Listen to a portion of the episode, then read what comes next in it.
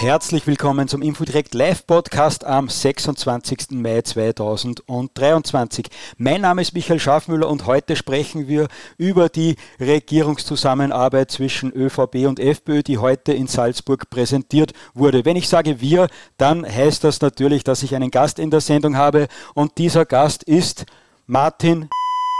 Herzlich willkommen in der Sendung.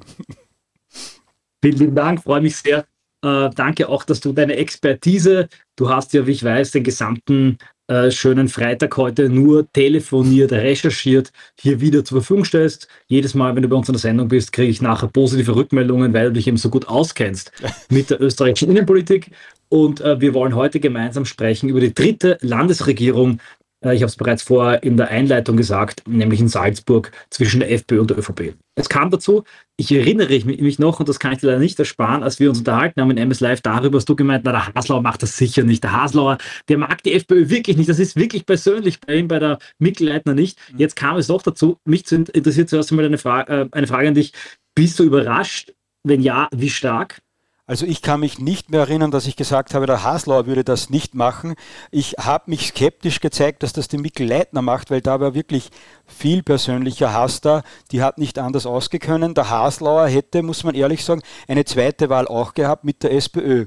Da sagt er zwar, das war ihm zu knapp, nur ein Mandat Überhang, aber es wäre gegangen. Und er hat sich trotzdem äh, für die FPÖ und Marlene Swatzek entschieden aber man muss halt auch schauen, eine Landesregierung ist was anderes als ein Nationalrat. Da fehlt dann mal einer, einer ist krank. Also das ist auch oft problematisch. Ein einziges Überhangsmandat, bisschen schwierig. Dann kann auch in Sachthemen mal, mal anders entschieden werden. Eine wirklich stabile Regierung ist es nicht, vor allem in einer SPÖ, die komplett marginalisiert wurde genau. und der der KPÖ im Nacken sitzt. Also ich mhm. kann schon verstehen, dass aus Stabilitätsgründen äh, so eine Regierung stabiler ist. Mhm. Jetzt mal rein vom Parteikalkül.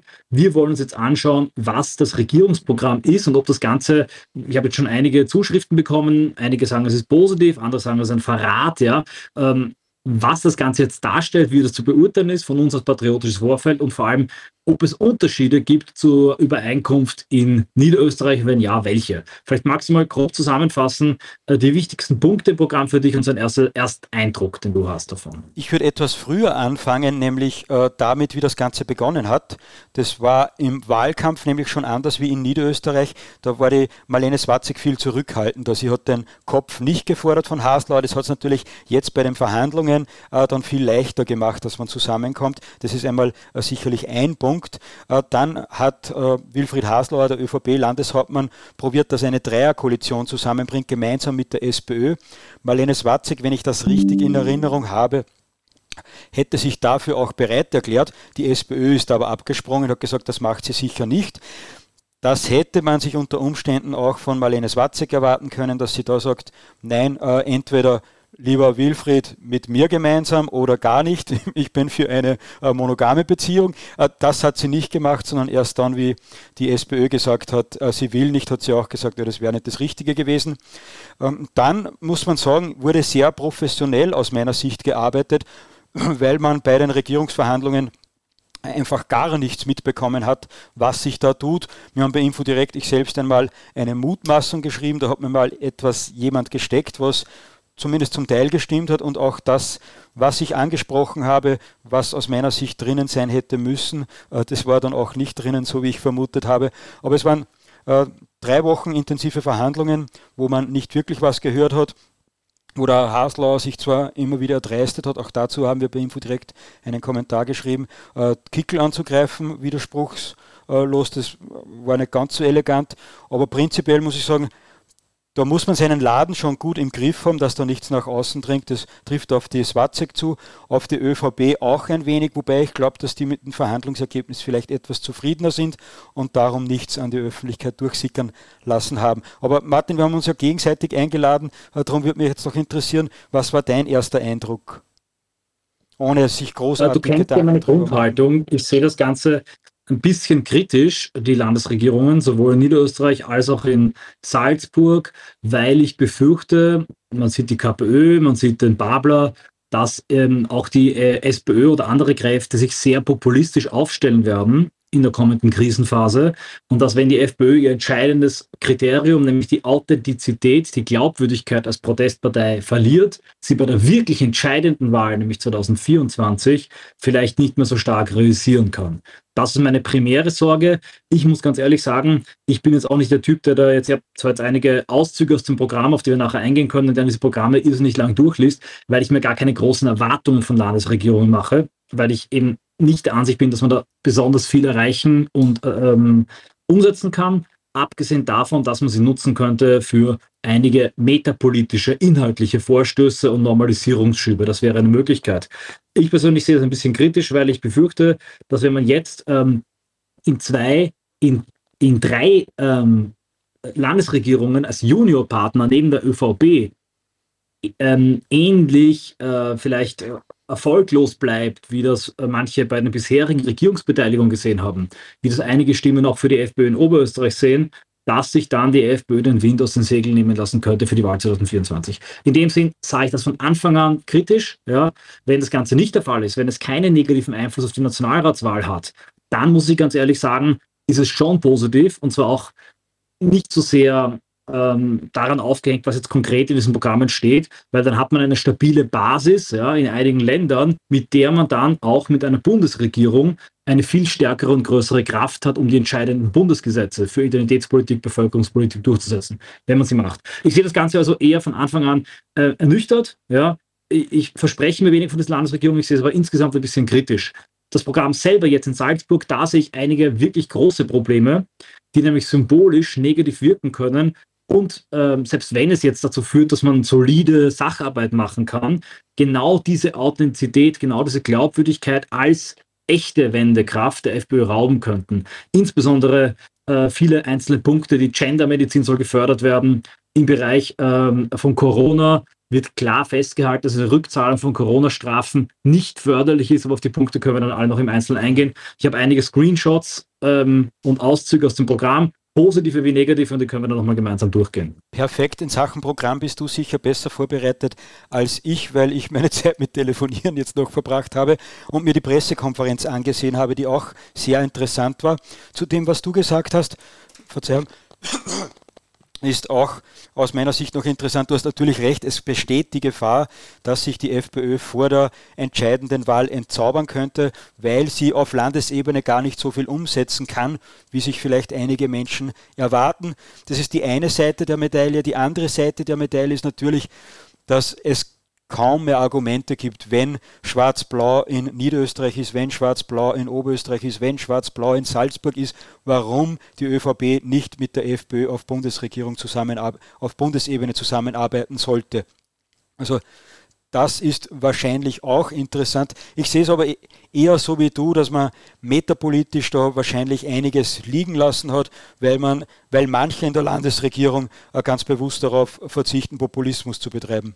Aber vielleicht gehen wir wirklich die Punkte einzeln durch. Martin, magst du äh, oder sollen wir die Pressekonferenz noch ansprechen? Wie, wie, wie ist dein Plan? Ich würde sagen, sprechen wir kurz mal die Pressekonferenz an und vielleicht kannst du, bevor wir auf einzelne Punkte eingehen, weil wird es ein bisschen intensiver werden, ja, also positive wie negative Punkte, vielleicht kannst du auch mal kurz sagen, was so die Reaktionen sind, die du so, du brauchst keinen Namen nennen, aber die du so mitbekommen hast, dass man erzählt, du hast gerade viele Telefonate geführt vorher, ja.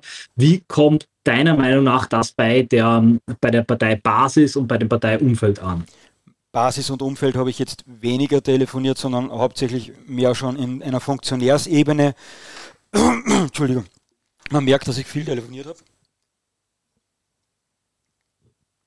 Äh, und auf die Funktionärsebene, das äh, waren Hintergrundgespräche, die würde ich so einfließen lassen, aber jetzt nicht explizit ansprechen, sondern lieber gleich zur Pressekonferenz kommen. Und das ja. war auch ein entscheidender Unterschied zu Niederösterreich dass von Anfang an die Pressekonferenzen äh, nicht nur gemeinsam stattgefunden haben, das war in Niederösterreich auch einmal, dann hat man sich plötzlich getrennt aufgestellt oder ist getrennt hineingegangen sogar. Äh, in Salzburg ganz anders, da ist man eng an eng beieinander gestanden, gemeinsam in die Mikrofone äh, gesprochen und heute war eine sehr lockere Stimmung, es ist sehr viel gelacht worden äh, man hat gegenseitig äh, so ein bisschen leichte Schmäh geführt. Es gibt einen ÖVP-Landesrat, der ist noch dazu recht lustig. Also es war wirklich eine gute Stimmung. Äh, das mag durchaus äh, gut sein und das passt alles. Äh, wenn dann aber die Umsetzung äh, fehlt, wenn man von den Worten nicht zu den Taten kommt, äh, dann könnte man das negativ einschätzen und sagen, ja, die, die haben sich um den Finger wickeln lassen. So weit würde ich jetzt aber äh, nicht gehen, sondern sagen, das passt, wenn es positiv ist. Was bei der Pressekonferenz aber aus meiner Sicht nicht gut war, ist, dass man Menschen wie uns keinen Knochen hingeworfen hat. Dass man zwar nüchtern das Regierungsprogramm vorgestellt hat zum Thema Corona, eigentlich gar nichts sagen wollte, wenn ein Journalist nicht nachgefragt hätte. Thema Migration ist sehr oberflächlich äh, nur behandelt worden, bei der Pressekonferenz zumindest. Und es waren keine weltanschaulichen Punkte oder so drinnen, wo man sagt, da holt man jetzt bewusst das, das Vorfeld ab. Da kann man natürlich sagen, na gut, in das das hat im Regierungsprogramm äh, nichts verloren. Es geht um reale Politik und da geht es nicht um Deutungshoheit, da geht es nicht um Begrifflichkeiten, sondern um das, was wir umsetzen können.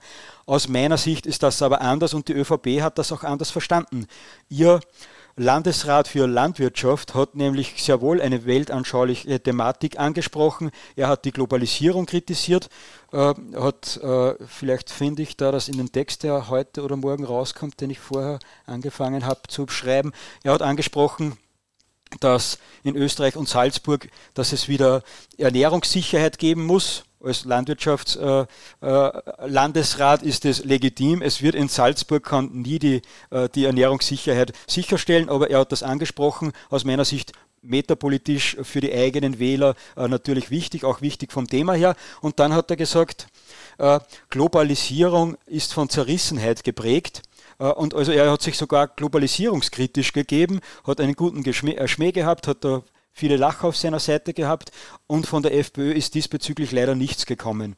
Und das habe ich da etwas schade gefunden und ich glaube, wenn man die Pressekonferenz auch mit weicheren Themen gemacht hätte, wenn man uns einen Knochen vorgeworfen hätte, wenn man den Corona-Kritikern einen Knochen vorgeworfen hätte, hätten wir uns alle, wir sind eh billig zu haben, sehr gefreut und man hätte sich ja. jetzt äh, auf Twitter zumindest habe ich eine Kommentare, einige Kommentare gelesen, hätte man sich wahrscheinlich einiges an Kritik erspart, weil das 70-seitige äh, Regierungsprogramm wird kaum jemand lesen. Ja, da gebe ich dir recht. Allerdings, glaube ich, würde es sehr intensiv gelesen werden, eben auch von der, von der Presse. Ja, mhm. Eben auch gemerkt, ähm, dass das ja in Niederösterreich auch dann der Fall war mit der Schnitzelförderung, was ich sehr positiv finde. Ich bin ein großer Fan von Schnitzel. Äh, aber ich gebe dir recht, wenn man jetzt jemand ist, der die FPÖ quasi verteidigen und vertreten muss, dem eigenen auch kritischen Vorfeld gegenüber, das wir äh, vertreten, wird es sehr schwierig mit diesem Programm. Äh, dennoch will ich auf ein paar positive Punkte eingehen, die mir aufgefallen sind, auf die mich Leute hingewiesen haben. Ich blende das jetzt ein, ja, und danach kommen wir zu den negativen Punkten. Insbesondere im Bereich der Corona-Politik ist es tatsächlich, muss man sagen, fast schon ein in den Rücken fallen gegenüber der niederösterreichischen Freiheitlichen Partei. Ähm, und ähm, ich blende jetzt ein, dass, ähm, pardon, da ist was schief gegangen, aber jetzt blende ich es gleich ein. Ähm, ah, drücken. So. Ah ja, pardon. Äh, hast du, ich bin ja gerade äh, semi weg. So, jetzt passt Gut, jetzt, Jetzt ist genau das Recht. Ja, ähm, also, wir haben jetzt hier das Programm, da müsst ihr mit der Lupe hingehen, um was zu lesen, aber ich werde es einfach vorlesen. Und zwar, etwas Positives zum Beispiel ist, Geldleistung in der Grundvorsorgung soll in Sachleistungen umgewandelt werden. Das allerdings soll eben nur geprüft werden, inwieweit man Geldleistung in Sachleistung umwandeln kann. Das ist jetzt ein ökonomischer Ansatz, um ähm, eine, eine Umkehrung der Push-and-Pull-Faktoren herbeizuführen. Das ist schon, ich sage mal, wirklich so äh, ganz sanftes Niveau einer, einer vorsichtigen Migrationskritik. Ja, aber das könnte genauso gut in einem, ja gut, einer reinen ÖVP-Regierung, ja, einer ÖVP-Alleinregierung würde sowas auch wahrscheinlich drinstehen. Die Frage, ja, aber nicht ich schlecht. einhaken darf, Martin, ist, äh, dasselbe steht im Regierungsübereinkommen in Niederösterreich auch. Äh, da frage ich mich, haben die Salzburger und die Niederösterreicher nicht miteinander gesprochen, weil in Niederösterreich hat man ja jetzt Zeit gehabt, dass man das prüft. Schätze guter ich Punkt. Und, Sehr guter Punkt. Wenn man da und das Prüfen ist auch so eine Geschichte, das wird dann auf später verschoben. Hat keine, das wollte ich genau ansprechen, du hast keine klare Zeitvorgabe du, du, das, das Prüfen, vielleicht ist die Prüfung erst zu Ende, wenn die Regierung zu Ende ist, ja, das ist einfach so eine Sache, da schreibt man das einfach rein, damit es auch drin steht, ja, es aber man hat sich nicht konkret festgelegt. Es könnte natürlich sein, dass einige Punkte sehr vage formuliert sind in der Hoffnung, dass es bald eine freiheitliche Regierungsbeteiligung auf Bundesebene Exakt. gibt, dass man dann sagt, so und jetzt prüfen wir, weil jetzt ist äh, Herbert Kickel beispielsweise Innenminister und jetzt prüfen wir das und dann bekommen wir recht, dass es möglich ist. Das wäre taktisch vielleicht gar nicht so unklug. insofern gebe ich dir recht, das möchte ich auch immer wieder betonen, ja, wenn es trotz dieser Landesregierung, in Anführungszeichen, ähm, zu einer freiheitlichen, freiheitlich dominierten und artikelgeführten Bundesregierung kommt, dann sind auch diese äh, Beteiligungen, ja, diese Juniorpartnerschaft auf Landesebene gut, weil sie einem ermöglichen, über die Ministerien, und jetzt mal eine große Achse, Niederösterreich, Oberösterreich, Salzburg, diese Dinge auch direkt vor Ort umzusetzen. Denn wenn man dann eine SPÖ-VP-Regierung eine ähm, äh, ja, Dreierkoalition oder vielleicht sogar auch eine, eine Neos ähm, in Oberösterreich hat, ich fantasiere jetzt frei, mhm. dann wird es auch auf Bundesebene wesentlich schwieriger. Aber gehen wir noch ein paar andere positive Punkte durch. Hier stehen ausreichend Deutschkenntnisse äh, sind wichtig, ja, äh, für die Vergabe von geförderten Mietwohnungen.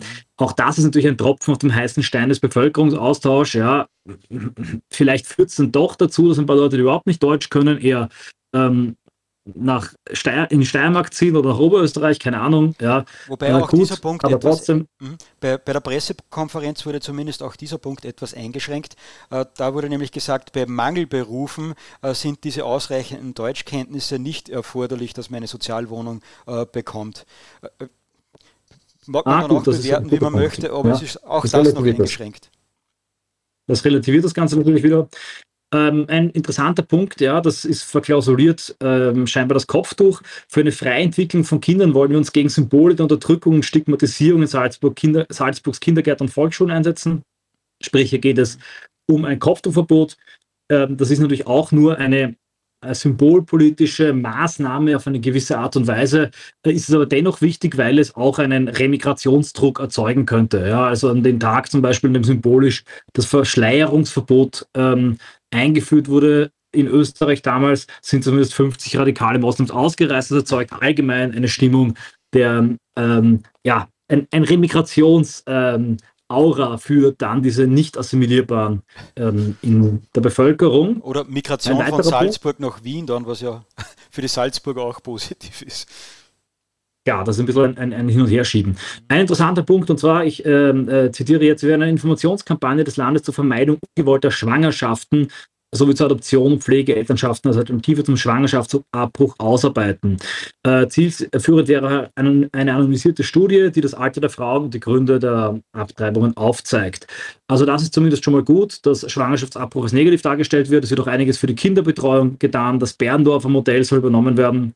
Das ist ähm, sind positive Akzente einer pronatalistischen Bevölkerungs- und Identitätspolitik, die natürlich äh, in Ordnung sind. Ja, äh, allerdings bei Zuwanderung und Asyl ist gleich am Anfang das Bekenntnis dazu, rassisch, religiös, politisch Verfolgte Asyl zu gewähren. Und äh, was mich halt auch als Ideologen und Theoretiker stört, ist das ständige Pochen auf Integration, ohne irgendwie insgesamt die Bevölkerungsentwicklung, die Überfremdung ja, äh, anzusprechen. Und ich weiß natürlich, jetzt können die ähm, als Juniorpartner, auch wenn sie vorher die Partei so führen und aufbauen, nicht von der ÖVP verlangen, dass man Remigration und Bevölkerungsaustausch, äh, ethnische Wahl, Ersetzungsmigration in das Programm reinschreibt. Aber auch hier gibt es Möglichkeiten, das zu verklausulieren. Ja. Ein entscheidender Punkt, den ich jetzt nicht einblende, ist aber auch, dass zumindest im Programm steht, hier, ah doch, ich kann es auch einblenden, unsere Gesellschaft verträgt, verträgt nur ein bestimmtes Maß an Zuwanderung. Ja, ja man hätte aber auch das ist können, Entschuldigung, aber das Bitte? regt mich ein bisschen auf, weil man hätte schon schreiben können, dass dieses Maß längst voll ist. Äh, und das, das, ist genau der Punkt. Das, das ist genau der Punkt. Nicht gesehen. Genau Punkt. Und Remigration muss man aus meiner Sicht äh, nicht verklausulieren und die FPÖ schon gar nicht, weil es hat äh, FPÖ Chef in Tirol. Man soll nicht, aber ich hätte nicht erwartet, dass, sie, dass die Salzburger FPÖ in so einer Junior-Partnerschaft, muss es doch nennen, wie es ist, ja, äh, irgendwie den Begriff Remigration reinbringt. Das entspricht halt auch nicht dem Profil der derzeitigen Salzburger FPÖ.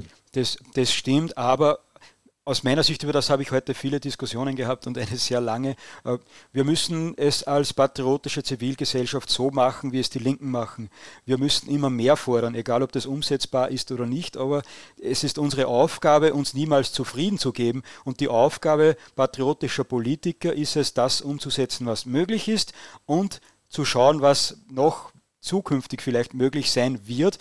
Äh, und da mehr auf Remigration zu pochen und zumindest den Begriff irgendwo in einen Unterpunkt hinein zu verhandeln, wäre aus meiner Sicht wichtig gewesen. Ob das realpolitisch dann etwas bringt oder nicht sofort, ist egal. Und die FPÖ hat sich da selbst das Tor schon aufgemacht, indem das FPÖ-Chef in Tirol Markus Abwärtsger einen Remigrationslandesrat gefordert hat und auch im Info Direktinterview fünf Punkte genannt hat, warum das auch realpolitisch von Bedeutung sein könnte. Und das hat man in Niederösterreich nicht, nicht gemacht, das haben wir damals schon kritisiert und jetzt ist da auch nichts gekommen. Jetzt kann man natürlich sagen, wir wollen keine leeren Versprechungen machen oder so, aber aus meiner Sicht äh, muss man dorthin kommen, weil die Linken machen das nicht anders. Nein, ich gebe dir völlig recht, das ist die Aufgabe, das müssten sie machen, um jeden Preis. Aber ich glaube eben, ich habe nichts in der Hinsicht erwartet. Ja, ähm, und ich muss auch ehrlich sagen, in Niederösterreich gab es aber auch nichts in der Hinsicht. Genau. Ja, obwohl halt mhm. Niederösterreich. Bitte? Genau. Ja, genau, ja. Ich habe gedacht, ich hab gedacht, sag das doch, ja. Und das wäre sehr leicht. Das kann man auch verklausulieren, wenn man es unbedingt möchte. Heute zum Beispiel kamen die Zahlen raus. In Linz, an Linzer Pflichtschulen gibt es im Moment mehr muslimische Schüler als römisch-katholische. Ja, und das ist ein undrückbarer Faktor für einen Bevölkerungsaustausch, weil bei Migrationshintergrund, da kann man schummeln, der verschwindet nach ein paar Generationen. Wo man nicht schummeln kann, ist bei der Religion, bei der Alltagssprache und bei den Vornamen. Ja, mhm. und da merkt man das glasklar, den Bevölkerungsaustausch. Und hier kann man das ohne weiteres ansprechen und sagen, das ist eine Entwicklung, die wir grundsätzlich ablehnen. Wir sind ein christliches Land meinetwegen oder ein abendländisches Land, wie man das immer nennen möchte. Und deshalb braucht es jetzt eine Schubumkehr, eine Trendumkehr bei der, bei der Migrationspolitik. Die Wenn man schon das, mhm. Die, die man, ich weiß genau, das, war, das hat der Bürgermeister von der ÖVP gesagt. Ja? Genau. Ähm, und in Niederösterreich, glaube ich, steht es auch drinnen, dass er Schubumkehr ist. Das bin ich mir nicht mehr ganz sicher. Aber wenn das ein ÖVP-Bürgermeister in Oberösterreich sagen kann im, im Interview mit Infodirekt, dass wir eine Schubumkehr brauchen, dann, dann, dann können es Blaue auch fordern. Und jetzt kann man natürlich sagen, ja gut, als Juniorpartner kann man nicht alles durchbringen.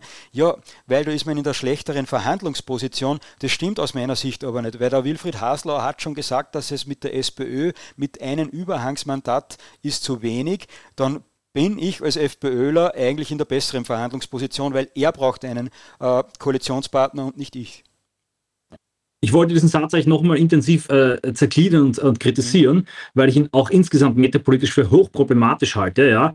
Es, bestimmt, es stimmt, unsere Gesellschaft äh, verträgt ein bestimmtes Maß an Zuwanderung. Was folgt aber jetzt daraus? Nächster Satz. Es ist unumgänglich, dass zuerst eine erfolgreiche Integration aller Zuwanderer, die sich bereits in Salzburg befindet, äh, stattfinden muss, bevor neue Zuwanderer aufgenommen werden. Also die Aufnahme von neuen Zuwanderern wird nicht mal abgelehnt, sondern sie wird nur chronologisch geschoben nach, nicht nach einer Remigrationspolitik, nicht mal schauen, dürfen die Zuwanderer, die in Salzburg leben, überhaupt da leben. Es wird an anderer Stelle davon gesprochen, aber hier wird klar gesagt, all jene Zuwanderer, die sich in Salzburg befinden, ja, wird nicht differenziert. Ja, nicht mal hier wird nach legalen, ähm, äh, wird das genau definiert, ja, mhm. müssen integriert werden. Auch ohne darauf hinzuweisen, dass Integration natürlich nicht mehr möglich ist. Denn wie bitte zur Hölle sollen sich in den Pflichtschulen von Linz die Einheimischen an die muslimische Übermacht, ähm, also wie soll die Muslime da integrieren, wenn sie bereits in der Mehrheit sind? Das sind alles so, so Phrasen, die vollkommen der Realität widersprechen. Und da gebe ich dir recht, das ist äh, meiner Meinung nach ärgerlich. Ich finde, das Programm, muss ich ganz ehrlich sagen, da können sich jetzt einige den Schlips getreten fühlen, könnte ganz genauso eine ÖVP-Alleinregierung sein. Also ich sehe jetzt da keine wirklich freiheitliche, entscheidende Handschrift. Und vor allem, wenn wir jetzt zu den negativen Punkten gehen, das war ziemlich Martin, positive Punkte. Ein, ja. ein, eines möchte ich dazu äh, noch sagen, und zwar kann man natürlich sagen, gut, äh, dass sich die Leute, so viele Leute integrieren, das ist faktisch unmöglich und deshalb sind wir eigentlich eh jetzt schon dafür, dass alle Grenzen dicht gemacht sind. Das kann ein bisschen ein Schmäh sein. Ich glaube aber, dass man da durchaus mit Selbstbewusstsein reingehen hätte können und sagen, aus, stopp.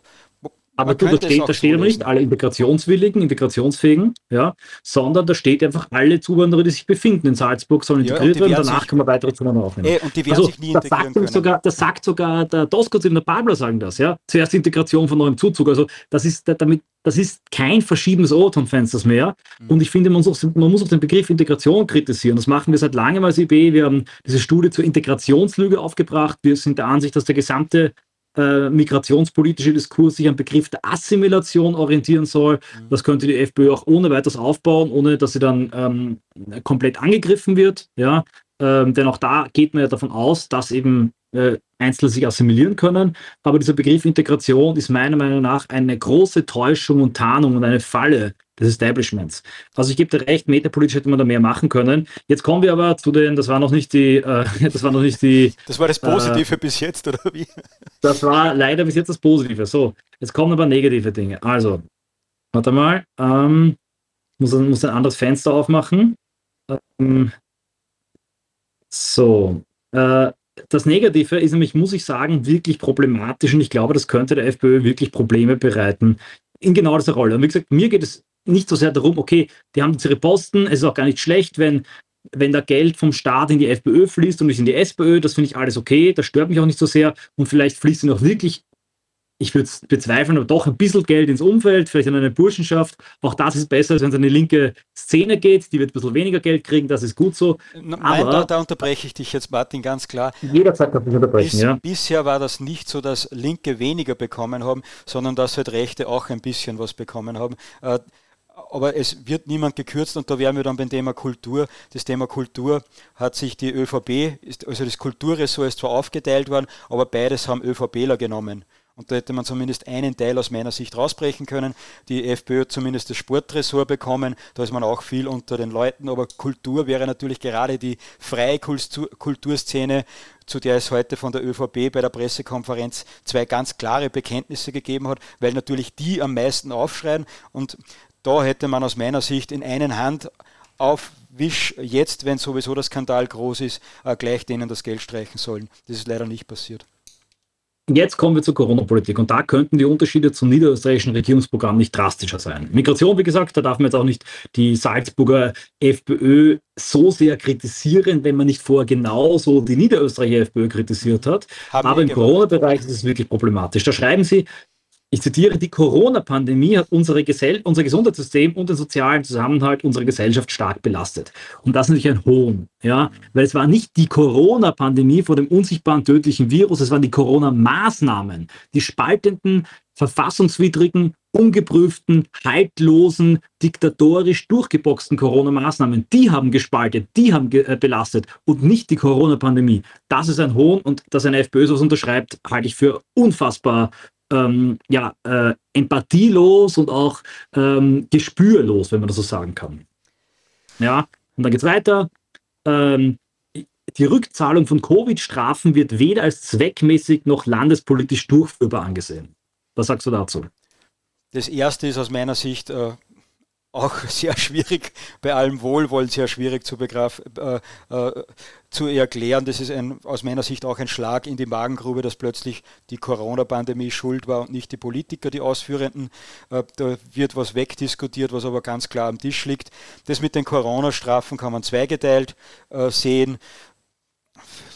Ja, es, naja, das Problem ist ja, du musst das folgendermaßen sehen, ja. Und zwar, wenn das landespolitisch nicht durchführbar ist, das ist genau das Argument, was vorgebracht wurde gegen Landbauer und gegen die, Nieder gegen die FPÖ. Das wirkt fast so, als würde man meiner Meinung nach aus Salzburg sich auf die ÖVP-Linie, auf die Linie von, von äh, den ganzen linken Journalisten Florian Klenk stellen und so ein bisschen hämisch sagen, ja, liebe FPÖ Niederösterreich, das ist landespolitisch nicht durchführbar, ist es ein Blödsinn auf landespolitischer Ebene, das zu beschließen.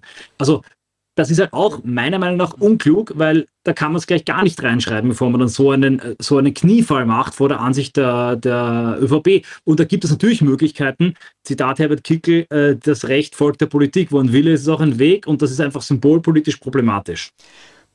Wir werden aber da sehen, wie das wirklich genau sein wird, weil in Niederösterreich hat man festgelegt, dass man äh, die Corona-Maßnahmen, also die unzurecht erteilten Strafen äh, zurückzahlen wird. Und wenn das dann in Niederösterreich äh, gemacht wird, dann wird es problematisch für Salzburg.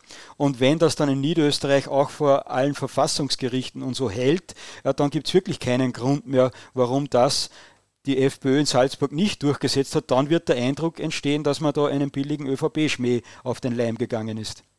Exakt, exakt. Immerhin geht es äh, darum, dass Impfschäden ähm, ähm, zurück, also Impfschäden gezahlt werden sollen, falls sie entstanden sind. Ähm, das hatten wir bereits mit dem Schwangerschaftsabbruch. Äh, Deutschkenntnisse ebenfalls. Äh, das ist wieder was Positives. So, ähm, warte mal, äh, pardon. Muss ich mal schauen, wo ich noch einen weiteren Punkt habe. Ich habe das ein bisschen äh, zusammen gescreenshottet jetzt. Ja. Äh, fleißig. Äh, naja, also, äh, Klima, ja. Salzburg soll als nachhaltiges, umwelt- und klimabewusstes sowie mobiles Bundesland ähm, möglichst energieautark werden. Da kann man noch streiten, aber ähm, jetzt bin ich gespannt, ob dir das was sagt. Das System des Energieausweises wollen wir evaluieren und neu aufstellen. Was genau ist ein Energieausweis? Ist, sagt das was? Ja, ein Energieausweis, wenn du heute eine Immobilie vermieten möchtest oder eine Immobilie verkaufen möchtest, dann musst du von einem Ingenieur einen Energieausweis ausstellen lassen. So, der sieht so ähnlich aus wie das, was auf unseren Kühlschränken, äh, Fernseher, Laptop-Bildschirmen äh, äh, klebt. Das ist genau das. Ähm, muss ich äh, zugeben, da habe ich eine Bildungslücke, da habe ich noch nie davon gehört. Ich bin aber auch nicht so sehr Immobilienmanagement tätig. Ja. Also kann man jetzt, kann man jetzt ähm, geteilt sehen, ist vielleicht etwas, an dem man auch, äh, auch heute nicht vorbeikommt. Ja. Ähm, äh, es wird eine flächendeckende 5G-Verfügbarkeit angestrebt. Da gibt es auch einige Leute, die das kritisieren. Ja. Ähm, und der Ausbau der erneuerbaren Energien soll ebenfalls vorangetrieben werden. Auch das ist im Parteiprogramm.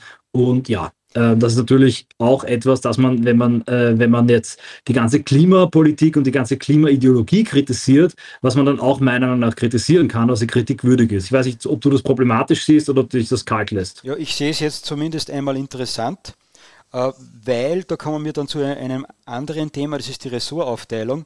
Marlene Swatzek, soweit ich das mitbekommen habe, ist eigentlich gegen Windräder. Jetzt hat man aber beschlossen, ja. dass man die neue Energie besser nutzen möchte. Und da setzt man vor allem auf Wasserkraft und Wind.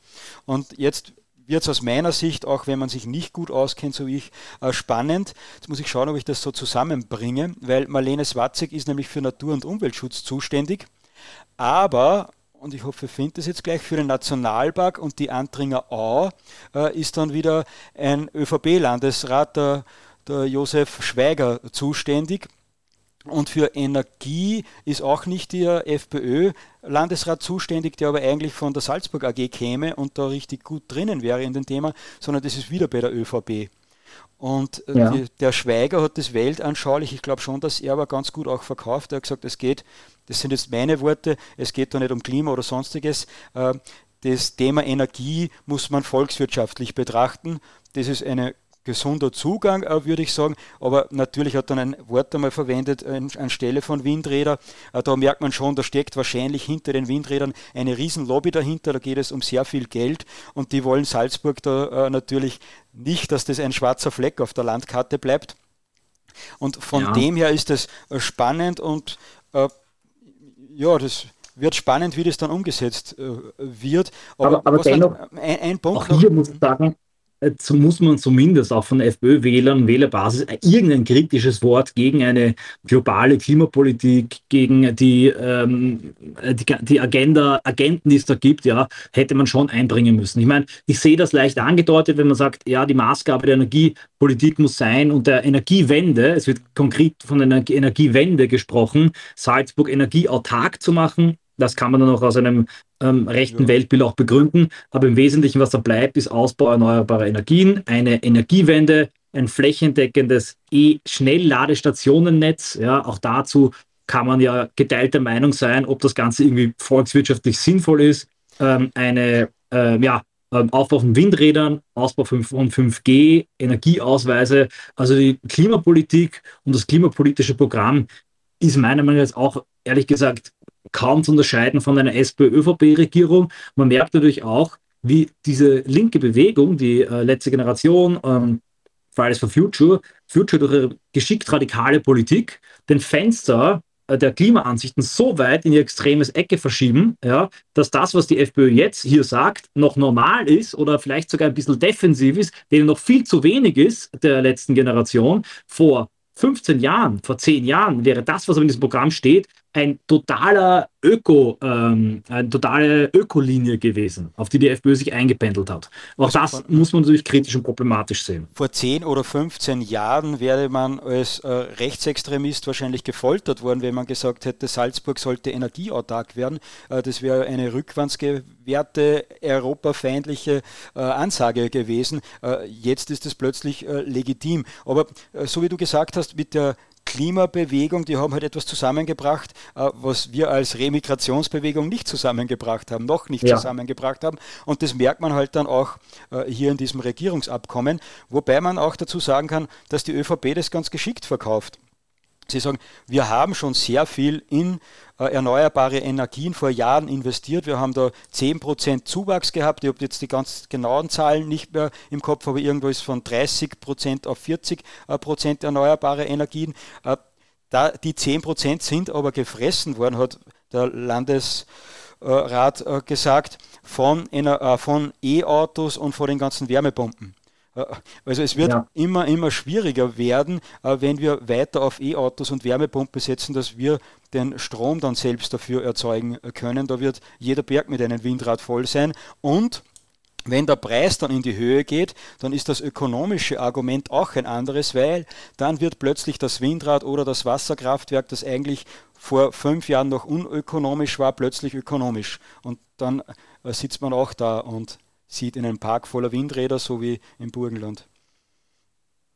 Ähm, ja, da gebe ich dir recht, das wird, wird, wahrscheinlich, wird wahrscheinlich in die Richtung gemacht werden. Ein Punkt, der mich zuerst ein bisschen stutzig gemacht hat, ja, wenn man sich fragt, das ist überhaupt nämlich die Gendermedizin, ja, die in Zusammenarbeit mit der ähm, MedUni Salzburg noch stärker etabliert werden soll, ja, ähm, hat jetzt zumindest nach einer kurzen spontan Recherche von, von meiner Seite nicht viel mit der Gender-Ideologie zu tun, sondern geht es um die Unterschiede, die Geschlechtsunterschiede zwischen Mann und Frau, ja, die dann quasi in der Medizin berücksichtigt werden sollen. Also das bedeutet, bedeutet nicht, bevor Leute dann ähm, da äh, flippen, ja, dass halt die FPÖ damit ähm, transsexuelle Umoperationen oder sonstige Geschlechtsumwandlungen fördern möchte. Zumindest meines Verständnisses nach, aber auch hier bin ich kein Experte. Interessant ist aber auch folgender Paragraph und mit dem würde ich jetzt gerne, über den würde ich gerne ein bisschen intensiver mit dir sprechen. Und zwar geht es um Leistungskürzungen im Sozialbereich. Und zwar, wenn es keine Bereitschaft zur, zur Arbeit gibt, ja, mhm. ähm, und da soll ein konsequenter Vollzug mithelfen, Sozialmissbrauch zu vermeiden. Ähm, es soll Anreize geschaffen werden zur Arbeitsaufnahme. Die Zuverdienstgrenze soll reduziert werden. Kann man jetzt, kann man jetzt auch durchaus zustimmen. Es ist auch so formuliert, dass man ihm zustimmen kann, klarerweise, weil logischerweise, äh, wenn jemand äh, keine zumutbare Arbeit annimmt, nicht arbeiten will, dann soll er jetzt auch kein, kein, kein Sozialgeld bekommen. Aber dennoch ist es schon ein Akzent in der jetzigen Phase mit der KPÖ, mit der linkspopulistischen Konkurrenz, mit massiver Inflation, mit Verarmung, wo viele Leute verarmen, ohne dass sie was dafür können, wo viele Leute einfach keine Arbeit finden können, weil wir eine Krise haben, die ähm, keine Konjunktur, sondern eine Systemkrise ist, ist das schon etwas, das vielleicht problematisch sein könnte. Weil damit könnte dann die FPÖ schon auch ein paar ihrer Wähler im Arbeiterbereich verprellen, einfach von der Tendenz her, und das, was die KPÖ machen wird, nämlich zu sagen, dass die FPÖ die Hure der Reichen, die Hure der Hure der Reichen ist, ja, und quasi bei all diesen Dingen mitmacht mit der ÖVP gemeinsam, ist übrigens ein Zitat von einem Bannerspruch, bevor die Leute glauben, ich, werde, ich fluche da, das wird es für die KPÖ leichter machen. Sprich, es könnte eben sein, dass das vielleicht diesen ähm, soziale Heimatpartei Charakter der FPÖ auch ein bisschen schwächt. Aber würde mich interessieren, wie du das siehst. Es ist natürlich schwierig auf Landesebene da etwas umzusetzen, aber äh, wenn man sagt, äh, die FPÖ hat den Wohnbau übrig, äh, so wie in Oberösterreich auch, und mit dem sozialen Wohnbau diesen leistbar zu machen, ist momentan bei der Inflation sowieso enorm schwierig und kaum zu stemmen. Und mit der enormen Zuwanderung die ganze Zeit äh, wird das natürlich noch schwieriger. Es könnte sein, dass man da auf Landesebene sagt, na gut, wenn du nicht arbeiten gehst, dann bekommst du keine Sozialwohnung. Äh, wenn man zu viel verdient, bekommt man aber auch keine Sozialwohnung. Das wird äh, vielleicht etwas schwierig. Jetzt könnte man das Ganze über das Thema Energie lösen, weil das ist ein Landesthema. Für die Energie ist aber die ÖVP zuständig. Und der sind die KPÖ-Wähler wahrscheinlich am meisten wurscht, weil das niemals in ihr Klientel fallen wird. Bei der FPÖ als soziale Heimatpartei jedoch schon eher. Das wird mhm. spannend, mhm. da, da gebe ich dir recht. Also das, ist, das könnte man halt kritisch sehen, aber natürlich kann, hat die FPÖ auch die Chance, äh, vielleicht können wir auf die Ressorts nochmal kurz eingehen, dass sie jetzt über eben eine wirklich soziale Wohnbaupolitik hier in Salzburg auch ähm, ja, äh, äh, vielleicht Akzente setzen. Aber ich sage, dieser Paragraph hier, den ich da einblende, der wird rauf und runter zitiert werden von der KPÖ und der wird das gefundene Fressen werden für die Linken, die jetzt eine starke linke populistische Politik machen werden. Du hast jetzt die SPÖ, du hast eben die KPÖ, Grüne, die werden jetzt eine ganz, ganz starke sozialpolitische ähm, Flanke aufbauen, insbesondere im Raum Salzburg-Stadt, im Zuge der kommenden Krisen. Und äh, ich würde jetzt gerne noch mal ansprechen, warum ich diesen Regierungsbildungen ein bisschen problem, äh, äh, kritisch gegenüberstehe. Ich persönlich vergleiche das gerne mit der Metapher, die ich nenne die frühe Ernte. Wenn du so gierig bist, ja, auf das Korn, das Obst und die Beeren und du erntest das schon ab, wenn sie noch grün sind und sauer sind oder halb entwickelt sind, dann hast du zwar auch was zu essen, aber äh, du wirst nicht wirklich satt davon und kannst vielleicht die Hälfte wegschmeißen. Und was ich befürchte ist, dass die Krise, die jetzt in der, die jetzt sichtbar ist. Ja? Die Demografiekrise, die ganzen Babyboomer gehen in Pension, die Krise durch den Krieg, die Deglobalisierung. Wir haben jetzt eine gigantische Energiekrise, eine Versorgungskrise, die wird nicht aufhören, die wird immer schlimmer werden. Man kann noch so viel herumschichten und, äh, und äh, umschulden, man kann Gelder auszahlen, Helikoptergeld, es ändert nichts daran, dass wir uns in eine krisenhafte Entwicklung hineinbewegen. Daran kann man nichts ändern. Ja? Und ich glaube halt, wenn man sich jetzt mitverantwortlich macht für die Krise, ist es so, als würde man ähm, kurz vor dem Crash und dem Bankrott eines Unternehmens die Finanzaussicht übernehmen ja, und den Vorstand. Also das ist ein bisschen so meine Befürchtung, ja, dass man eben hier ähm, eine Mitverantwortung trägt für alles, was in Salzburg, Oberösterreich und Niederösterreich in den nächsten, im nächsten Jahr passieren wird. Und wenn man sich jetzt anschaut, jetzt schon die Debatten, zum Beispiel so zwischen Born-Mehner und äh, Gross, ja, das sind so Vor Vorwehen, ja. Und da merkt, welche Argumentation da bereits von links kommen, ja, dass die FPÖ sich verraten hat, dass sie eh nichts erreicht, dass sie eh alles mitmacht, dass sie die ganzen Migranten reinholt, dass sie Schlepper vom Orban hereinlässt. Ja. Genau das wird halt die Argumentation sein und die SPÖ hat dann eine herrliche Position, auch unter Doskozil oder Babler viel angriffiger als, als mit Wagner, weil sie als einzige Kraft keine oder keine relevante Regierungsverantwortung hat, während die FPÖ mitverantwortlich ist. Und das ist meiner Meinung nach ein bisschen das Problem, äh, dass man sich einhandeln könnte mit diesen Regierungsbeteiligungen. Das, es, eine Frage äh, stellt sich dazu und eine klare Aussage. Die Frage ist natürlich, kann man sich davor verschließen, dass man sagt, man geht in Niederösterreich nicht in die Regierung, man geht in Salzburg nicht in die Regierung. Da würden die anderen dann auch äh, kommentieren, ja, wenn ihr Verantwortung übernehmen könnt, äh, dann traut ihr euch plötzlich nicht mehr und so. Also auch das ist nicht ganz leicht. Man würde wahrscheinlich den Wählern auch einreden, äh, schaut, die FPÖ redet nur groß, aber dann äh, gehen sie eh in keine Regierung. Die Wähler würden sich vielleicht fragen, für was wählen wir, wenn sie eh nicht in eine Regierung gehen. Ich sehe es anders, ich sehe auch eher so mit voller Kraft in die Regierung. Man kann es aber natürlich auch so sehen, wie vorher schon besprochen, dass wenn man jetzt eine breite Basis in den Bundesländern aufbaut, dass man dann, äh, dass dann ein Kickel in der Bundesregierung leichter wirken kann. Und da muss man halt auch ehrlich sagen, der Kickel in der Bundesregierung wird hoffentlich viel bewegen. Äh, aber die ja. Krisen, die jetzt die letzten 50 Jahre angehäuft wurden, die wird ja auch nicht lösen können. Und die SPÖ immer zu sagen, wir brauchen etwas gegen Teuerung, wir sind gegen Teuerung, ja, wer hat uns denn die Schulden aufgehalst? Das, äh, das wird schwierig und ich glaube, da braucht die FPÖ ein eine starke Zivilgesellschaft, starke äh, Medien, starke politische Kommentatoren, äh, die das begleiten. Und das ist natürlich ja. für uns beide auch eine Gratwanderung. Wie sehr darf man eine SPÖ in Salzburg, in Oberösterreich oder Niederösterreich oder später dann die Bundesregierung kritisieren, ohne ihr zu viel zu schaden?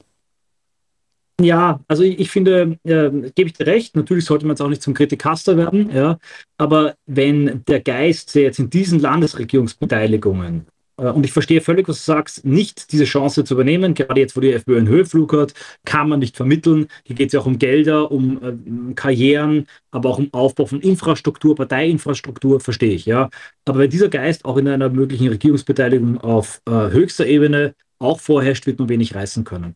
Und ich gebe dir recht, man müsste radikal fordern, radikale Begriffe äh, vorantreiben, man müsste auf jeder Ebene genauso radikal und fordernd sein, wie es die FPÖ Niederösterreich im Bereich von Corona war.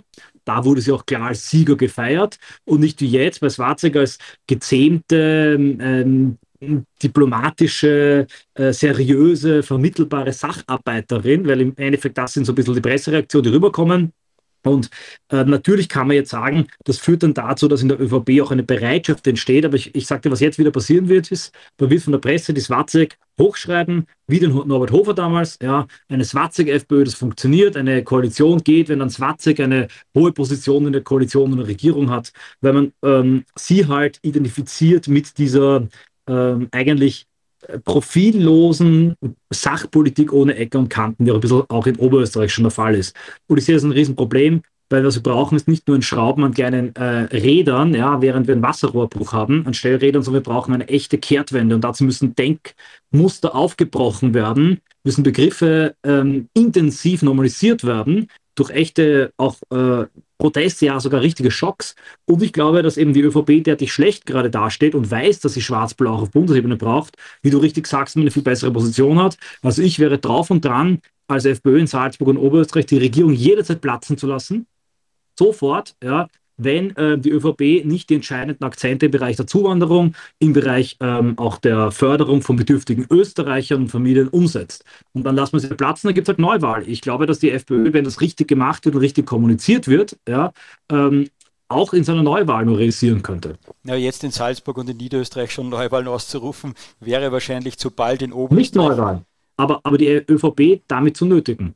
Ja, in Oberösterreich wäre das äh, sicherlich schon angebracht. In Salzburg hätte man sich jetzt vielleicht schon teurer verkaufen müssen, zumindest was das Regierungsprogramm äh, betrifft, wie es dann in die Tat umgesetzt wird. Äh, da muss die Marlene Swatzek jetzt liefern. Und sie hat heute bei der Pressekonferenz auch gesagt, messt mich nicht an den Worten fremder Menschen. Da waren wahrscheinlich Kritiker wie wir äh, gemeint damit, äh, sondern an unseren Daten. Und genau das werden wir machen. Und da hat es Marlene Swatzek wahrscheinlich mit diesem Regierungsprogramm jetzt nicht ganz so leicht, weil jetzt muss sie ordentlich liefern und jetzt muss sie äh, beweisen, dass sie auf Linie ist. Ich habe da auch wenig Zweifel, dass sie das Herz am rechten Fleck hat. Ich glaube auch, sie, sie hat einen politischen Plan. Es ist jetzt nur schwierig, dass sie sich von der ÖVP nicht zu viel umarmen lässt. Weil was die ÖVP sehr gut kann, und das hat man bei Norbert Hofer auf Bundesebene gesehen, das sehen wir viel zu oft in Oberösterreich bei Heimbuchner, sie kann einen wirklich umgarnen, einen da schönreden, was man macht, sagen, sei doch schlau und bei uns ist das anders und wir wollen ja keinen Streit und das machen wir jetzt so. Und was wäre, wenn es jetzt schwarz-grün, rot-grün oder sonstiges etwas gäbe, dann würde gegendert, dann würden die Drag Queens in den Kindergarten gehen und und und. Äh, da, es ist alles eine Gratwanderung und wir beide ticken halt anders. Politiker müssen natürlich sachorientierter denken, die haben natürlich Wählerumfragen äh, im Kopf, die haben im Kopf, wie geht das technisch, dass man etwas umsetzt, ist das möglich oder nicht. Und wir haben im Kopf, du sagst mhm. Obertonfenster, ich sage Deutungshoheit. Es geht darum, den Rahmen des Sagbaren zu verschieben, aufzumachen und dann echte Lösungen äh, durchführen zu können. Das ist Aber ich meine, das Problem ist halt, dieses Denken äh, fehlt halt leider bei den ja. FPÖ-Politikern, weil die glauben, man schmuggelt sich und man mogelt sich in so eine Regierung, indem man dann alles zusagt. Und wenn man dann in der Regierung ist, dann kann man es ja erst umsetzen, weil man muss, man ist man an der Macht. Wenn man aber vorher den Rahmen des Sagbaren und die Stimmung nicht aufbereitet hat für eine echte politische Wende, hat man diese Macht gar nicht, die Gestaltungsmacht. Das ist das, was sie nicht verstehen und was sie nicht kapieren. Ja? Ich, ich Politische Gestaltungsmacht ohne metapolitischer ähm, Einfluss ist fast wertlos. Ich glaube, in, ja, das sehe ich auch so. Ich glaube, in Niederösterreich hat man das zumindest teilweise behirnt. Äh, da, das Thema Migration oder Integration, wie es in Niederösterreich genannt wird, äh, will ich da nicht schönreden. Aber Sie haben wahrscheinlich äh, verstanden, dass Sie ein Leuchtturmprojekt brauchen, an dem man die Partei, die Verhandlungen dann misst. Und in Salzburg weiß ich jetzt nicht, was das Ziel war dieser Regierungsbeteiligung. Und dieses Ziel müsste man vorher bestimmen und dann kann man sich messen lassen daran. Und wenn ich das Ziel selbst bestimmen kann, so wie in Niederösterreich mit der Corona-Politik, dann äh, kann ich mir die Messlatte selbst legen. Das war aus meiner Sicht schlau. Ich habe vor kurzem einen Text geschrieben, wo ich geschrieben habe, um was geht es, Bevölkerungsaustausch eindämmen, leistbares Wohnen ermöglichen, fragwürdige Vereine trockenlegen, Gender-Irrsinn aus den Lehrplänen verbannen. Das wären aus meiner Sicht, hätte man vor den Verhandlungen schon antreten können, genau das sagen können, sagen, das sind unsere roten Linien. Wenn wir gegen Windräder nicht ankommen, bitte lieber Wähler, Unterstützung nächstes Mal mehr, dann werden wir das eindämmen. Wenn aber unsere rote Linie ist, dass zumindest die ärgsten linken Kulturvereine das Geld gestrichen bekommen. Unsere rote Linie ist es zumindest, äh, Einfluss auf die Lehrpläne äh, zu nehmen und dafür zu sorgen, dass dort niemals Gender-Unsinn reinkommt. Und das hätte man festlegen können, ob das dann in Salzburg jetzt großes Thema oder kleines Thema ist. Man hätte vorher äh, äh sich klare Hürden legen sollen und dann sagen, schaut, wir haben es darüber geschafft ich muss halt dazu auch Folgendes sagen. Ich sehe das wirklich mal, ich sage es mal ganz krass, wie es ist. Ja, äh, wir wissen, ähm, äh, unser Volk verschwindet und wird ersetzt. Und damit haben wir jedes Jahr weniger Chancen, überhaupt noch eine Mehrheit auf die Straße zu kriegen, aufs Parlament zu kriegen. Also ein irreversibler, brandgefährlicher Prozess. Jeder FPÖler, Swatzek, Landbau, weiß das ganz genau, weiß das hundertprozentig. Ja? Aber er sagt es nicht. Er nutzt 365 Tage im Jahr seine riesige Plattform, die hat, nicht um den Leuten reinen Wein einzuschenken, während die Grünen ständig von dem Klimawandel sprechen. Und was wir brauchen, um den Bevölkerungsaustausch aufzuhalten, ist eine andere Bevölkerungspolitik und eine andere Identitätspolitik. Die Ersetzungsmigration muss aufhören, der Bevölkerungsaustausch muss aufhören, wir müssen die Familien fördern. Der Selbsthass muss aufhören, die Vereine, die ihn fördern, muss gestoppt werden. Der Volksbegriff muss normalisiert und ansprechbar sein. Mhm. Und davon sieht man in diesem gesamten Programm nichts, nicht den Hauch einer, einer, einer, einer irgendwas, was in die Richtung geht. Und das bedeutet, dass es metapolitisch leider wertlos ist. Es ist vielleicht eine pragmatische Pflock, den man da einschlägt, um dann vielleicht irgendwie patriotische Politik zu machen. Aber die Ergebnisse sehen wir leider in Oberösterreich, ja, äh, wo meiner Meinung nach, äh, das ist ja auch angesprochen, die ÖH-Wahl in Oberösterreich, also man müsste mir jetzt mal zeigen, inwiefern ein, ein Land, wo in der größten Stadt Muslime jetzt in der Mehrheit sind, weniger vom Bevölkerungsaustausch betroffen ist und wo das entscheidende Phänomen, es geht nur um den Bevölkerungsaustausch, alles andere ist vollkommen ähm, sekundär, ja, äh, inwiefern der in Oberösterreich von der FPÖ irgendwie auch nur gebremst wurde. Ja, das ist für mich ein Problem und ich muss ehrlich sagen, wenn das jetzt auch so weitergehen würde auf Bundesebene und wenn es wirklich die FPÖ nochmal in eine Regierung kommt und vielleicht sogar ähm, unter Anführungszeichen das Pech hat, dass es kein Ibiza gibt. Weil Ibiza hat auch die Legende geschaffen, dass die FPÖ ohne Ibiza noch mehr hätte bewegen können. Und dann nach vier Jahren FPÖ-Regierungsbeteiligung, ähnlich wie jetzt in Italien mit Meloni, die Migration nicht aufhört, die Messersteche nicht aufhören, die Vergewaltigung nicht aufhören, der Bevölkerungsaustausch nicht aufhört, dann ist die Frage, wozu man die FPÖ überhaupt braucht. Ja, weil ähm, mit oder ohne Bierfest, mit oder ohne blauer Politik und äh, blauer, äh, blauer Färbung ja, ausgetauscht zu werden, das ist die Frage. Also man muss sie letztlich in den, in den Leistungen messen. Äh, vielleicht werden da entscheidende Akzente gesetzt werden in Niederösterreich und Salzburg. Ich glaube es eher nicht. Wenn diese Landesregierungen nicht schaden ähm, dem, dem Wahlkampf auf Bundesebene und die FPÖ trotzdem stärkste Kraft bleiben kann, dann würde ich im Nachhinein noch sagen, ich lag bei einer Kritik falsch. Und dann werde ich froh sein, wenn die FPÖ in die Regierung kommt, dass es die Landesregierung gibt, muss ich auch klar mal sagen. Und da werden die Landesregierung vollkommen egal, was sie jetzt in diesen Programmen geschrieben haben, einen starken Kickelkurs mit äh, um und durchsetzen. In dem Fall war das dann taktisch klug, sprich ähm, sehr viel wird in der Zukunft entschieden werden. Und es ist die Frage, ob dieses, äh, dieses Risiko, das ich sehe, eintritt. Ja. Aber auf jeden Fall, ich glaube, das können wir jetzt schon festhalten, eine verpasste Chance, metapolitische Akzente zu setzen. Die Kronenzeitung hat getitelt Salzburg Zeitenwende oder so und wir werden morgen wahrscheinlich schreiben, schwarz-blaue Regierung in Salzburg, die Zeitenwende lässt auf sich warten. Es, es, es wird. Ja, mein, ja, es hat natürlich auch einen gewissen Normalisierungseffekt, wenn man, wenn man, ähm, wenn man dann in die Regierung geht. Das stimmt schon, ja. Äh, und natürlich hat es auch einen Vorbereitungseffekt für Schwarz-Blau, aber es hat einen, finde ich, negativen Lerneffekt und einen negativen, ähm, ja, äh, ich würde sagen, ein, äh, eine negative Weichenstellung für das gesamte Narrativ der Politik. Und ich wiederhole es nochmal, auch an alle FPÖler, die das sehen, ihr werdet keine einzige politische Maßnahme gegen den Bevölkerungsaustausch durchbringen, wenn der Bevölkerungsaustausch vorher nicht als Problem angesprochen und bewusst gemacht wird. Punkt. Es funktioniert einfach nicht. Ja. Man kann sich nicht vorbeischmuggeln an diesen Begriffen und an den Konzepten. Ja. Ähm, man muss, man braucht zuerst ein metapolitisches Problembewusstsein und dann kann man das Problem politisch lösen. Vor allem wäre es ja auch schlau, gerade wenn so Sachen drinnen stehen wie das, was du noch eingeblendet hast mit den Einschränkungen von Sozialleistungen. Äh, wo ich zum Teil auch dafür bin, man muss sich in der Sache dann genau ansehen, aber um das zu überdecken, äh, schreibe ich bewusst einmal Bevölkerungsaustausch in das Regierungsprogramm hinein, weil dann stürzen sie alle da drauf, äh, dann können sie über das diskutieren und wir können den Rest des Programmes äh, gut abarbeiten. Das wäre aus dieser Sicht taktisch, aus meiner Sicht schon nicht blöd gewesen. Jetzt ist mir was Zweites, wäre mir noch eingefallen, aber das ist mir jetzt wieder hinuntergefallen.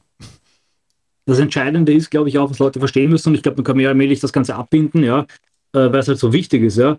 Die Grünen, die machen das, die machen eine progressive Politik und sie verschrecken vielleicht kurzfristig Leute damit, wenn sie sagen, dass man Dreckqueens fördern soll. Aber langfristig verändern sie den Rahmen des Sagbaren und gewinnen dann auch eine Masse wieder zurück. Also das ist der, der, der, entscheidende Punkt, was halt die Rechten nicht verstehen. Je, alle Rechten, auch Laura Sachslehn, auch die ganzen ÖVPler beklagen sich darüber, dass man nichts mehr sagen darf und dass alles so links geworden ist und dass die Kinder zum Studieren nach Wien gehen und als Grüne wieder zurückkommen. Aber genau das passiert, weil man eben so feige ist, ja, so, so harmlos, so stromlinienförmig ist und sich dem, dem Zeitgeist unterwirft und den Mut und den Willen zur Provokation verloren hat. Man muss provozieren, das kann manchmal auch schmerzhaft sein und mir ist bewusst, dass wenn die, äh, wenn die FPÖ jetzt hier scharfe Begriffe verwendet, dass dann vielleicht eine schwarz-blaue Regierung gefährdet werden könnte oder dass dann der Normalisierungsprozess gestoppt werden könnte, der jetzt schon langsam beginnt, etc. Man kennt das Ganze ja aber es geht nicht anders. es braucht auch ähm, gewisse äh, Provokationen, es braucht auch gewisse heilsame Schocks, damit sich das Bewusstsein ändert im Land. Ich glaube, eine Partei, oder ich bin mir sicher, eine Partei ist so wie ein Magazin wie Infodirekt Mittel zum Zweck. Äh, und die Normalisierung der Partei kann nur der Zweck sein, dass man nachher seine Themen äh, normalisiert. Und da setze ich am liebsten gleich auf die Themen. Und dann muss man halt auch dazu sagen, wann hat die ÖVP jemals mit der FPÖ regiert? Das war immer nur dann, wenn es an der FPÖ kein Vorbei gegeben hat. Das hat man in Niederösterreich gesehen, das hat man vorher in der Bundesregierung gesehen, das hat man jetzt auch in Salzburg gesehen. Wenn es irgendwie anders geht, würden sie es eh anders machen, wenn es irgendwie anders leicht, halbwegs leicht geht. Wenn es kein Vorbei gibt, äh, dann wird mit der FPÖ regiert. Und das müsste sich die FPÖ selbst viel stärker bewusst machen, welche Macht das sie da hat und dass sie nur dann stark ist, wenn sie den Ton angibt. Als braver, ruhiger Juniorpartner, der auch in den Medien nichts zu sagen hat, wird das nicht klappen. Richtig, ganz genau. Und, und da geht es halt darum, und das ist einer von den Leitsprüchen von Infodirect, es geht nicht darum, jeden zu gefallen, es geht nicht darum, irgendjemanden oder keinen zu gefallen, sondern es geht darum, dem Besten zu gefallen. Und auf das müsste man viel mehr Augenmerk legen und das so sehr mir Leute in der SPÖ Salzburg, äh, in der FPÖ Salzburg sympathisch sind, äh, das ist doch ein Kritikpunkt auch, dass man in den ganzen Wahlkampf kein einziges alternatives Medium jemals auf den Social Media Kanälen geteilt hat. Äh, das mag jetzt eine persönliche Sache von mir sein, weil ich halt ein alternatives Medium herausgebe, aber es geht gar nicht um Infodirekt. Man hätte auch freilich auf 1 Report 24 RTV oder so teilen können. Bitte. MS Live. MS Live, alles hätte man machen können. Und wenn man sich MS Live und Info direkt nicht unbedingt traut, äh, dann kann man RTV beispielsweise teilen. Es wurden aber nur etablierte Medien geteilt und das ist vielleicht auch eine Erklärung dafür, warum man äh, dann solche Begriffe wie Remigration, äh, Bevölkerungsaustausch nicht verwendet oder da nicht so scharf ist, weil, und das ist durchaus ein Erfolg, weil sich die Marlene Swatzek mit den etablierten Medien in Salzburg gut versteht. Damit man ja. einen erfolgreichen Wahlkampf führen kann, ist es durchaus auch notwendig und ich begrüße das auch, wenn patriotische Politiker in etablierten Medien immer wieder gut vorkommen oder überhaupt vorkommen, eingeladen werden, vorkommen. Das ist ein Erfolg. Aber es zeigt sich halt, was sich bei den Begriffen zeigt, auch bei den etablierten Medien, dass man da sehr zurückhaltend ist. Uns hat die Marlene Swarzek schon mehrfach ein Interview gegeben, das passt auch. Wir haben sogar mal ein Inserat bekommen, um das geht es mir aber nicht. Aber das zu normalisieren, dass man sagt, gut, da teile ich mal eine Kachel von Infodirekt, wenn der Haslauer angegriffen wird oder da gibt es jetzt ein gutes Interview von dort oder dort, das teile ich jetzt. Das muss nicht oft vorkommen, wenn es aber in einem Jahr gar nicht vorkommt, äh, ist es halt auch ein Zeichen. Ähm, gebe ich dir recht, das ist natürlich äh, zu kritisieren. Wobei man natürlich auch sagen muss, aus einer parteitaktischen ähm, äh, Perspektive ist natürlich nicht schlecht, wenn Swarzek, die auch als eine Vertraute von Kickel gilt und Landbauer, Niederösterreich sowieso, auch eine gewisse Hausmacht jetzt für Kickel in der Partei aufbaut. Das ist nicht schlecht. Ja. Das ist besser, als wenn zum Beispiel eher Kickel-kritische ähm, Fraktionen oder Leute jetzt auf einmal eine große Macht hätten. Also insofern ist es schon okay. Aber, und jetzt möchte ich mit einer positiven Note enden, das Ganze, die Kritik kann ja auch zum Ansporn genommen werden, insbesondere von den Jugendorganisationen der FPÖ Salzburg ähm, und, und vielleicht anderen Leuten, die das verstanden haben. Es gibt ja bei der FPÖ immerhin vom Freiheitlichen Bildungsinstitut einen Lehrgang Metapolitik, wo es nämlich angenommen solche Ideen geht, ja, jetzt die Zeit zu nutzen. Denn auch wenn man jetzt die eine Chance Regierungsprogramm verpasst hat, sogar die ähm, Freiheitliche Jugend in Oberösterreich hat eine Remigrationstour gemacht. Ja, das haben wir denen eigentlich nachgemacht von den Österreichern. Jetzt kann man zahlreiche Initiativen setzen. Jetzt wird die ÖVP auch panische Angst davor haben, diese Koalition zu sprengen. Sprich, man hat als FPÖ eine sehr, sehr komfortable Position, kann sich sehr viel erlauben, kann sich sehr viel leisten und sehr viel herausnehmen. Und jetzt haben wir alle die Aufgabe, und die FPÖ hat eine privilegierte Position, die Gesellschaft be bereit zu machen, ja, shape the battlefield quasi, ähm, metapolitisch, geistig mit den Begriffen für eine echte patriotische Wende im Jahr 2024. Das Thema Remigration, der Begriff Remigration, Bevölkerungsaustausch muss dominant werden in der Debatte, genau wie im Moment der Klimawandel durch die Klimakleber. Und das ist ein Appell auch an alle Leute, die verstanden haben, worum es geht, die Metapolitik begriffen haben in der FPÖ Niederösterreich, in der FPÖ Salzburg und natürlich auch Oberösterreich, dass sie jetzt den Sprechort, den sie haben, den Zugang zur Presse, Pressekonferenzen, die Mittel, die sie haben, die maximale Reichweite, die viel größer ist als deine und meine, dass sie den nutzen, um die Leute aufzuklären und ihnen die Wahrheit über die demografische Lage, auch wenn sie schmerzhaft ist, immer wieder bewusst zu machen. Wenn man das nicht macht, dann macht man sich mitschuldig. Und dann, und das ist das Schöne, mir gefällt das sehr gut, was du gesagt hast, dann sagt sie es nämlich nicht mehr als FPÖ-Chefin in Salzburg, dass Remigration stattfinden muss, sondern dann sagt sie es als Landeshauptmann, Stellvertreterin. Und das ist nochmal ein Unterschied. Bin gespannt, ob das was wird. Und da kann man, so wie du jetzt die Jugend dazu aufgerufen hast, generell alle FPÖ-Wähler dazu aufrufen, wenn euch etwas gefällt, was FPÖ-Politiker machen, dann gebt ihnen eine positive Rückmeldung.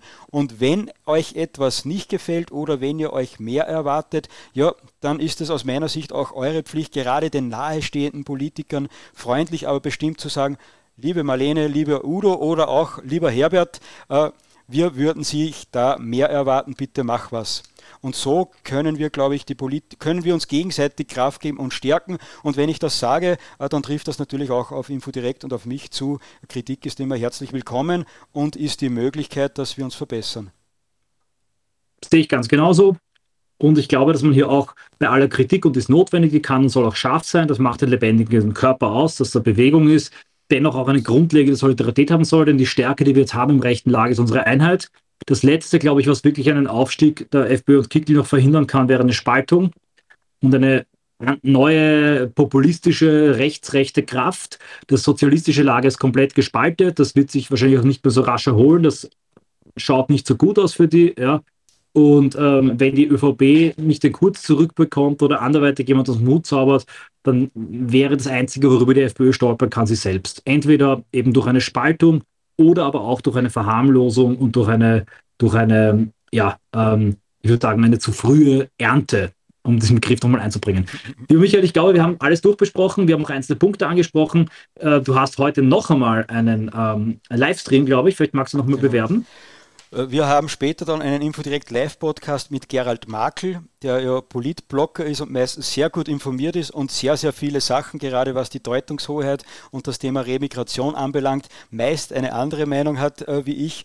Äh, und über all das äh, werden wir heute um 20 Uhr äh, dann noch diskutieren. Wer da dabei sein möchte, folgt Infodirekt auf YouTube und auf Telegram und dann könnt ihr euch auch das nochmal reinziehen.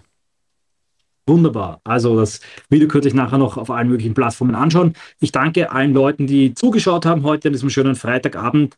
Ich wünsche euch allen noch ein schönes gesegnetes Pfingstwochenende und verabschiede mich vor, ähm, Del, äh, vor insgesamt, ich glaube so 600, 700 Leute sind wir, wenn man die ganzen Plattformen zusammenzählt, äh, was doch beachtlich ist. Und ich freue mich sehr, dass ihr zugeschaut habt. Ich möchte nochmal darauf hinweisen, ich glaube, dass die, der allgemeine Trend gerade sehr gut ist. Ja, wir müssen natürlich kritisch bleiben, dürfen nicht in so eine, eine enthusiastische Stimmung hineinkippen, aber ich glaube, dass die Voraussetzungen, die wir jetzt haben werden im Herbst 2024, mit drei Landesregierungen, mit einem Kickl an der Spitze der allgemeinen wirtschaftlichen Lage einzigartig sind für eine patriotische Wende. Das wissen unsere politischen Gegner auch. Und deshalb haben sie auch, zittern sie auch wie Espenlaub. Vielen Dank, Michael. Äh, danke an allen Zusehern. Ich wünsche euch ein wunderschönes Wochenende und wir hören uns sicher sehr bald wieder zu einem weiteren innenpolitischen Thema in Österreich. Liebe Infodirect Live-Podcast-Zuhörer, das war ein Infodirect Live-Podcast am 26. Mai 2023. Zu Gast in der Sendung war Martin. Wir haben über das Regierungsabkommen zwischen FPÖ und ÖVP in Salzburg gesprochen. Wenn euch die Sendung gefallen hat, dann liken, teilen, kommentieren, abonnieren und so weiter. Und jetzt noch, genau, und wenn ihr unsere Arbeit unterstützen wollt, Martin ist überall auf Telegram und so findet ihr seine Unterstützungskanäle und Infodirekt kann man ganz einfach unterstützen, indem man unser Magazin Infodirekt abonniert. So, jetzt wünsche ich allen Patrioten in Salzburg, Österreich und Deutschland, Südtirol und der Schweiz alles Gute, bleibt stabil, bis bald.